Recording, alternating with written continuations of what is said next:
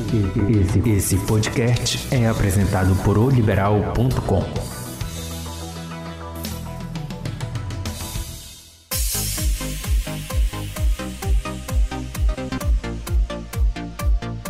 Olá, está começando Tudo Delas, o podcast que trata de esporte com a ótica e o comando feminino. Porque esporte é coisa de mulher? Sim. Meu nome é André Espírito Santo, jornalista esportiva de O Liberal. E hoje vamos tratar da participação de Paysandu e Remo na segunda fase da Copa do Brasil. Os dois jogam na terça-feira, 13 de abril. Paysandu vai enfrentar pelo segundo ano consecutivo o CRB de Alagoas, às 19 horas na Curuzu. O Remo joga contra o CSA, também de Alagoas, às 9h30 no Rei Pelé, em Maceió. Em disputa, além da continuação do torneio, a cota no valor de 1 milhão e 700 mil. Quem vai levar a melhor? E para falar desse assunto, eu tenho aqui a repórter Beatriz Reis. Tudo bom, Beatriz? Oi, André. Olá a todos. Tudo bom? Prazer mais uma vez estar aqui com você, falando do nosso futebol paraense, né? e dessa vez falando sobre Copa do Brasil. E, Beatriz, a gente vai iniciar é, essa nossa conversa, né? Falando do histórico de Paysandu e CRB, né? Tu, primeiramente, ano passado a gente teve disputa, eles se encontraram justamente na segunda fase da Copa do Brasil. É, o Paysandu empatou com o CRB na, na Curuzu, né? E depois o CRB venceu o Paysandu nos pênaltis. Tu lembra daquele confronto no ano passado? Como é que foi? Lembro muito bem, estava né, no estádio da Curuzu, estava cobrindo essa partida é, ao lado de outros colegas nossos de imprensa, né, como a Tainá Martinez, e a gente até chegou a conversar, né, que era mais uma disputa de pênalti, ou melhor, mais uma final, né, no caso, que vale lembrar que a segunda fase da Copa do Brasil é, é só um jogo, então é uma final, se der empate vai para os pênaltis, então era mais uma final que o Paysandu estava indo aos pênaltis, é, numa sequência já de jogos é, Bragantino, o Náutico, né, pela Série C, e, e depois o CRB já na. É, a torcida saiu muito na bronca com o time naquela, naquela ocasião. Eu lembro de alguns atletas na época do CRB é, acabarem discutindo e, e fazendo gestos obscenos para a torcida do Paysandu, que provocou, que xingou e que saiu bem revoltada daquele, daquele jogo. Eu lembro também que é, foi justamente isso que tu falaste, o Paysandu estava tentando se reabilitar, né? Teve aquela questão do Náutico, é muito difícil, e, e foi interessante, é interessante a gente relembrar isso, porque foi um jogo com torcida, né? Antes da pandemia iniciar, depois é, já temos aí mais de um ano, né, sem público no estádio, então a atmosfera era bem diferente do que, do que o CRB, e do que o CRB vai encontrar no, na próxima terça-feira aqui em Belém, né? Certeza. É, se eu não me engano, aquele jogo foi durante o mês de fevereiro né, do ano passado, 2020. Foi no dia de semana também. Então, tinha um fluxo muito alto de torcedor com que, com, com o que fez. É, eita, com que fez que muitos torcedores é, acabassem saindo muito revoltados e frustrados de mais uma disputa de pênalti, né? Como a gente falou, é, no caso já seria a terceira. E o que, o que vale a pena nesse confronto também é o valor, né? 1 milhão e 700 mil reais estão em jogo, né? É, continu, continuar na competição, mas também receber essa grana que pode ajudar e muito nos cofres do clube, né? Com certeza, é um dinheiro muito bem-vindo, não só para o Paysandu, né? Assim como para o Remo. É um dinheiro que vai ajudar muito seja na, na, na folha salarial, é, em contratações, quem sabe, né, pode vir a surgir mais contratações para a Paysandu, que eu acredito que ainda não fecharam seus times para uma possível Série B e Série C. É, o CRB é um time de Série B, né? Tu acha que pode ter, e o Paysandu tá, ainda está numa Série C, tu acha que eles vão manter o nível técnico ou de repente o CRB pode ter alguma vantagem? O CRB que é comandado pelo técnico Roberto Fernandes, né, que, que já comandou o Paysandu. Isso mesmo. Eu acredito que eles vão vir com força máxima, assim como o atleta Paulinho do Paysandu falou sobre isso durante a coletiva desta quarta-feira. É, ele falou que ele conhece a equipe do CRB, já atuou com alguns atletas e sabe da competência né, dos, do, dos atletas que estão né, da equipe. Assim como você falou, o técnico também já passou pela Curuzu, mas a ocasião é totalmente diferente, o que talvez, né, é, seja novamente favorável ao CRB. Pois é, e eu tenho aqui alguns dados, né, desse histórico entre Paysandu e CRB. Galo e Papão já se enfrentaram 23 vezes, essa é a segunda vez pelo torneio nacional. A primeira foi no ano passado. Foram nove vitórias do Galo, nove empates e cinco vitórias do Paysandu. Ano passado, os times empataram no tempo normal, o Galo conseguiu a classificação para a terceira fase nos pênaltis, na disputa que foi na Curuzu. E também tem um confronto muito interessante, porque o CRB é o atual campeão alagoano e o Paysandu é o atual campeão paraense.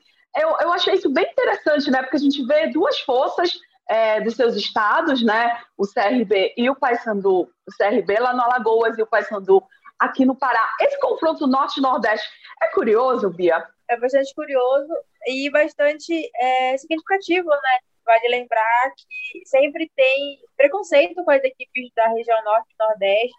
Somos chamados de índios pelas torcidas dos demais estados. A galera do Nordeste também sofre muito preconceito, sofre muito com a xenofobia que, que as demais torcidas do país, principalmente do eixo sul e sudeste, acabam cometendo quando, quando as nossas equipes vão para as disputas né, é, nacionais, seja ela Brasileirão, seja Copa, Copa do Brasil, ou algum outro confronto, caso tenha, né? Vale até falar sobre isso, que a gente sempre prega o respeito, seja ele entre os profissionais, é, entre os atletas, e principalmente entre as torcidas, coisa que também existe muito na questão da rivalidade entre as torcidas daqui do Pará e com algumas torcidas do Nordeste. Muito interessante mesmo esse assunto. E também o CRB, ele tem um ex-bicolor, que é o Diego Ivo, que inclusive é um destaque lá do time do CRB, lá, lá em Alagoas, né? Ele faz, ele faz a, a dupla dele na zaga é o Gan, que é também muito conhecido. Essa surpresa, esse retorno do Diego Ivo aqui em Belém, né, lá na Curuzu, vai ser interessante de assistir também, né? Bem interessante. Ele que esteve aqui no Pará é, há algum tempo atrás, por conta dos processos trabalhistas contra o Paysandu, né? Vale lembrar que o Paysandu ainda deve o, o xerife, como ele era conhecido aqui na Curuzu. E, assim, talvez seja um reencontro não tão amigável né, para o atleta e a sua ex-equipe. Vai ser diferente para ele, porque ele volta aqui e vai pegar aquela Curuzu vazia, né? Ele que estava acostumado a ver aquela Curuzu lotada. E a gente vai ter, dessa vez e... o jogo vai ser bem diferente, né? Diga.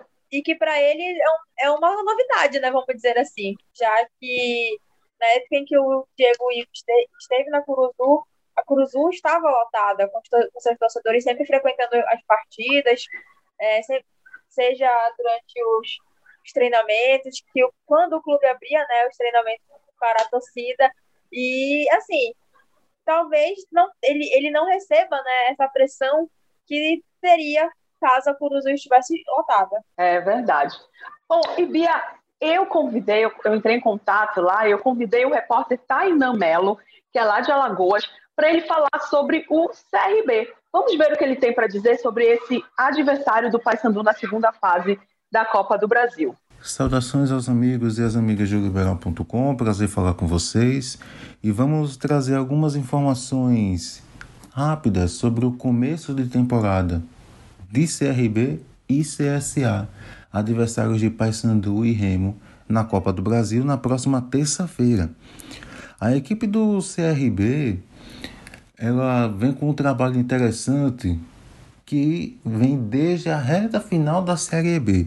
Roberto Fernandes voltou ao Galo e conseguiu o primeiro grande passo à época, a primeira grande missão de evitar o rebaixamento da equipe. Conseguiu com certa tranquilidade, organizou a equipe debaixo de um estilo de jogo já conhecido e veio para um desafio maior que o da sua primeira passagem, que na primeira passagem teve a mesma missão, mas tinha falhas, tinha limitações no planejamento para a temporada seguinte. Tanto que a equipe tinha um estilo de jogo que não agradava. Mas hoje é diferente. A equipe consegue manter uma base boa em relação à temporada passada, e isso facilitou para que reforços, quando chegassem, inicialmente sentissem a falta de comunicação, a adaptação ao esquema, mas isso logo foi controlado, logo foi ajustado e o time tem um conjunto bom. Prova disso são os resultados obtidos nessa parte inicial da temporada.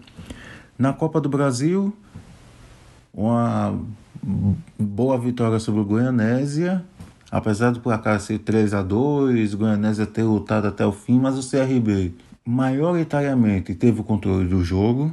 No Campeonato Alagoano, a equipe está nas primeiras colocações e ainda tem jogos a menos em relação aos concorrentes, o que pode aumentar a pontuação, chegando até a possibilidade de terminar a, a primeira fase na liderança e conseguir a vaga às semifinais como o melhor time. E também tem a Copa do Nordeste. Na Copa do Nordeste, o CRB faz uma excelente campanha e briga pelas primeiras posições do grupo A. Tem um time que perdeu apenas na estreia para o Fortaleza, é a única derrota da equipe na temporada de 2021 e vem com a equipe sólida na defesa, com boa marcação, com o apoio dos laterais junto com os pontas no ataque, com o meio de campo bem organizado na armação e distribuição nas jogadas e a boa fase dos atacantes, principalmente do centroavante Lucão, além dos elementos surpresa da, da zaga quando vai ao ataque nos lances de bola parada. O CRB, evidentemente que por ser uma competição de alcance nacional, tem a Copa do Brasil como certa prioridade. Não apenas pelo lado financeiro, uma vez que a premiação realmente ajuda bastante o balanço financeiro na temporada. A prova disso foi no ano passado, quando o time chegou até a quarta fase e arrecadou uma boa grana, que foi muito importante no decorrer de 2020. A equipe conta com uma equipe, com um treinador, melhor dizendo, que tem um bom controle do elenco, que sabe usar as peças e que pode usar muito bem o potencial de, dos jogadores em busca da classificação à terceira fase. Não é um adversário novo, não é um confronto inédito. As equipes se enfrentaram em 2020 e o CRB levou a melhor na, no duelo válido pela mesma competição. O CRB a única coisa que atrapalha é o ritmo de jogos muito grande em pouco tempo. São três competições, vários deslocamentos, viagens a estados do Nordeste e também a outros estados do Brasil, como teve que disputar a fase inicial da Copa do Brasil contra o Goianésia. A princípio o jogo seria em Goiás, não ocorreu no Planalto Central, o CRB voltou a Alagoas e enfrentou o Goianésia no Rio de Janeiro. Então, essa maratona, esse deslocamento, faz com que, principalmente no Campeonato Alagoano, os principais jogadores do elenco sejam poupados para não prejudicarem a equipe nas competições de maior visibilidade e maior importância. Apesar da Copa do Brasil ser uma grande prioridade, a equipe não descarta as outras competições, uma vez que é o atual campeão alagoano e vai lutar pelo bicampeonato e pode chegar a o título da Copa do Nordeste. Seria a primeira equipe alagoana a conseguir o título regional. Lembrando que o CRB é a equipe que mais chegou longe em 1994, ao perder a final ao esporte ficar com o vice-campeonato. É o melhor desempenho de uma equipe alagoana na competição regional. E esse foi o Tainan, falando sobre a importância né, da Copa do Brasil para o CRB, como o CRB pode vir jogar contra o Paysandu. E agora a gente vai falar de outro confronto também é, entre paraenses e alagoanos, que é o CSA e Remo. É uma prévia da Série B, não é, Bia? certeza. As duas equipes, tanto o CRB quanto o CSA, estão né, na Série B, vão enfrentar o Remo no Brasileirão. E o que pode ser, né, como você falou, uma prévia. E quem sabe, né, para a equipe azulina já começar a, a estudar os seus próximos adversários. É, e esse jogo vai ser lá no Rei Pelé, em Maceió. Então, a gente sabe que não tem público no estádio, né? Mas tu acreditas que, de alguma forma, o CSA pode levar vantagem para conhecer o gramado? Como tu avalias esse confronto entre CSA e Remo? Andréia, vale lembrar também que o confronto contra o CRB é a estreia do Remo na, na Série B. Então, ah, já verdade. vem aí né, um gostinho a mais desse, desse confronto contra o Paysandu.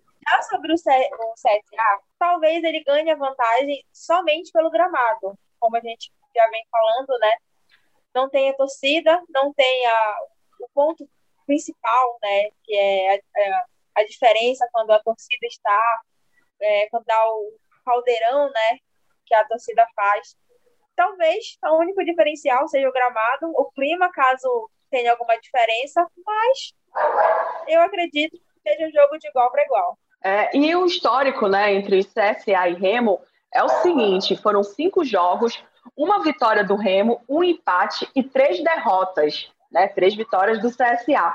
É, o último confronto entre eles foi em 2017 pela Série C, com vitória do CSA por 2 a 0 justamente lá em Maceió.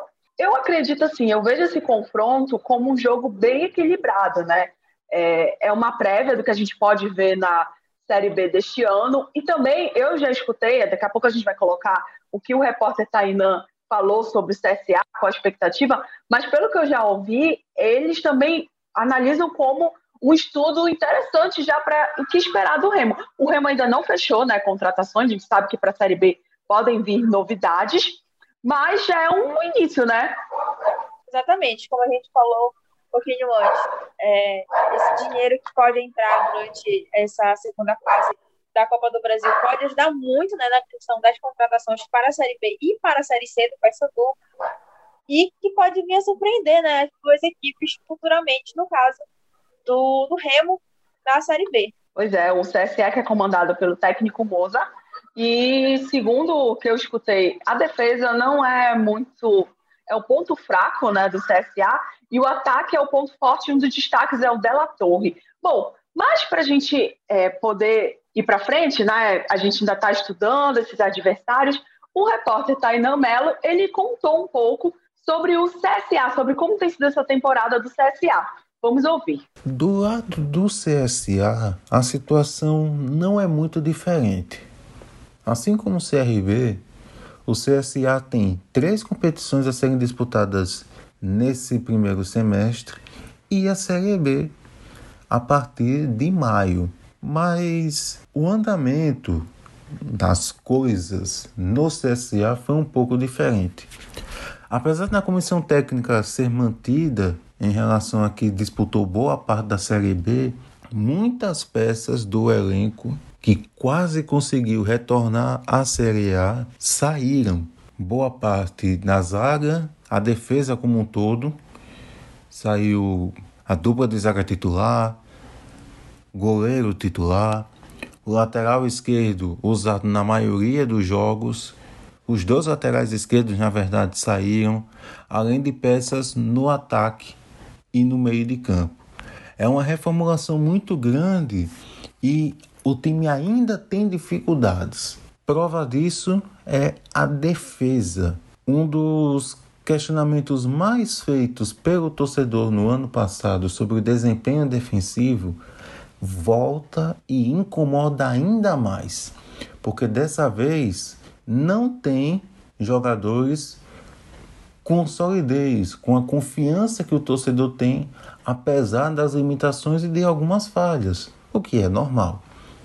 O time apresenta muitas oscilações defensivas e não consegue ter um jogo com uma solidez muito grande na defesa, exceto os jogos do campeonato alagoano. Para se ter ideia, o CSA não sofreu jogos por Copa do Nordeste e Copa do Brasil em apenas um jogo. Na vitória sobre o Bahia por 2 a 0. Teve outros jogos no Campeonato Alagoano que a equipe não sofreu gols, goleadas sobre o Céu, goleadas sobre o Coruripe, mas a disparidade no Campeonato Alagoano é muito grande. E o técnico Moza Santos aproveita o Campeonato Alagoano para dar um descanso aos principais atletas, aos considerados titulares. Na Copa do Brasil, o o CSA voltou a disputar a segunda fase após dois anos. Em 2019 foi eliminado na primeira fase pelo Misto e em 2020 pelo Vitória do Espírito Santo. E o CSA ele tem algumas coisas na Copa do Brasil, algumas barreiras a serem enfrentadas. Embora seja o time que mais chegou longe na competição, é o que mas tem encontrado dificuldades para se classificar. A vitória sobre o Guarani de Sobral, a goleada por 5 a 1, foi a primeira vitória desde que venceu o Santos em 2009. Foram quase 12 anos sem vencer na Copa do Brasil. Essa dificuldade, embora tenha passado pela primeira, por passar pela primeira fase, tem o confronto contra o Remo, que é uma prévia interessante do que pode ocorrer na Série B. Embora as equipes mudem muito com o passar de campeonatos estaduais para campeonatos nacionais, mas a expectativa é essa. Não apenas pela classificação, pelo dinheiro a ser arrecadado, que contribui muito para o andamento das finanças da equipe, principalmente em época de arrecadação menor por conta da pandemia, onde não tem, onde a quantidade de sócios diminuiu, não há público nos jogos e consequentemente a procura por produtos esportivos do clube é reduzida por conta da situação financeira de boa parte da população, é um dinheiro muito bem visto e principalmente um adversário a ser estudado para os dois jogos a serem disputados no Campeonato Brasileiro. O ponto forte do CSA tem sido o ataque. Os atacantes vivem bom momento, principalmente o centroavante Della Torre, artilheiro da equipe, e a defesa tem sido ponto fraco. Não, os zagueiros têm cometido falhas muito claras e alguns erros primários que têm custado alguns pontos, tanto no Alagoano quanto na Copa do Nordeste. No Nordestão, o primeiro objetivo é passar de fase, se classificar e, quem sabe, buscar o título, algo inédito. O time tem chance de classificação. Na última rodada, enfrenta o Sampaio Correia e vai depender do complemento da rodada de jogos atrasados para saber a real necessidade na rodada final da fase de grupos nesse fim de semana. Enquanto isso, o time vai é, se preparando para enfrentar o Remo. Serão dois jogos em pouco tempo, Copa do Nordeste e Copa do Brasil, mas a equipe é conhecedora, os jogadores são conhecedores do estilo de jogo do técnico Moza Santos e tenta avançar até para manter o calendário movimentado e principalmente os cofres do clube movimentados e bem movimentados com a grana da Copa do Brasil. E esse foi o Tainan falando sobre o CSA. Bia, a gente vai ter, é, é, falando agora de Remo Paysandu, é curioso que são dois jogos em seguida, né? Então, na terça-feira, o Paysandu joga primeiro, o Remo joga depois. E vai ter torcedor aí secando, né? Primeiro o torcedor do Remo vai secar o Paysandu, depois o torcedor, torcedor do Paysandu vai secar o Remo. E é curioso perceber que alguém vai ficar feliz na terça-feira e os torcedores vão ter esse confronto aí, né? Esperamos que as duas torcidas saiam felizes né, dos seus confrontos, já que é algo muito importante falando financeiramente para os clubes. E assim, é um dia para cardíaco, né? Porque olha, vai ser emoção atrás de emoção, com toda certeza. Vai ser jornada dupla, né? ainda mais para a gente. Inclusive, a gente está gravando esse podcast no dia do jornalista. Parabéns, Bia, né? esse é o nosso dia. E na terça-feira que vem, quando a, gente perceber, a gente vai estar lá, que vai ser uma jornada intensa na semana que vem, né? certeza. Inclusive, Andréia, muito obrigada por todas as inspirações, né, durante todo esse período que a gente já se conhece, não só trabalhando juntas, mas que a gente já se conhece no jornalismo esportivo.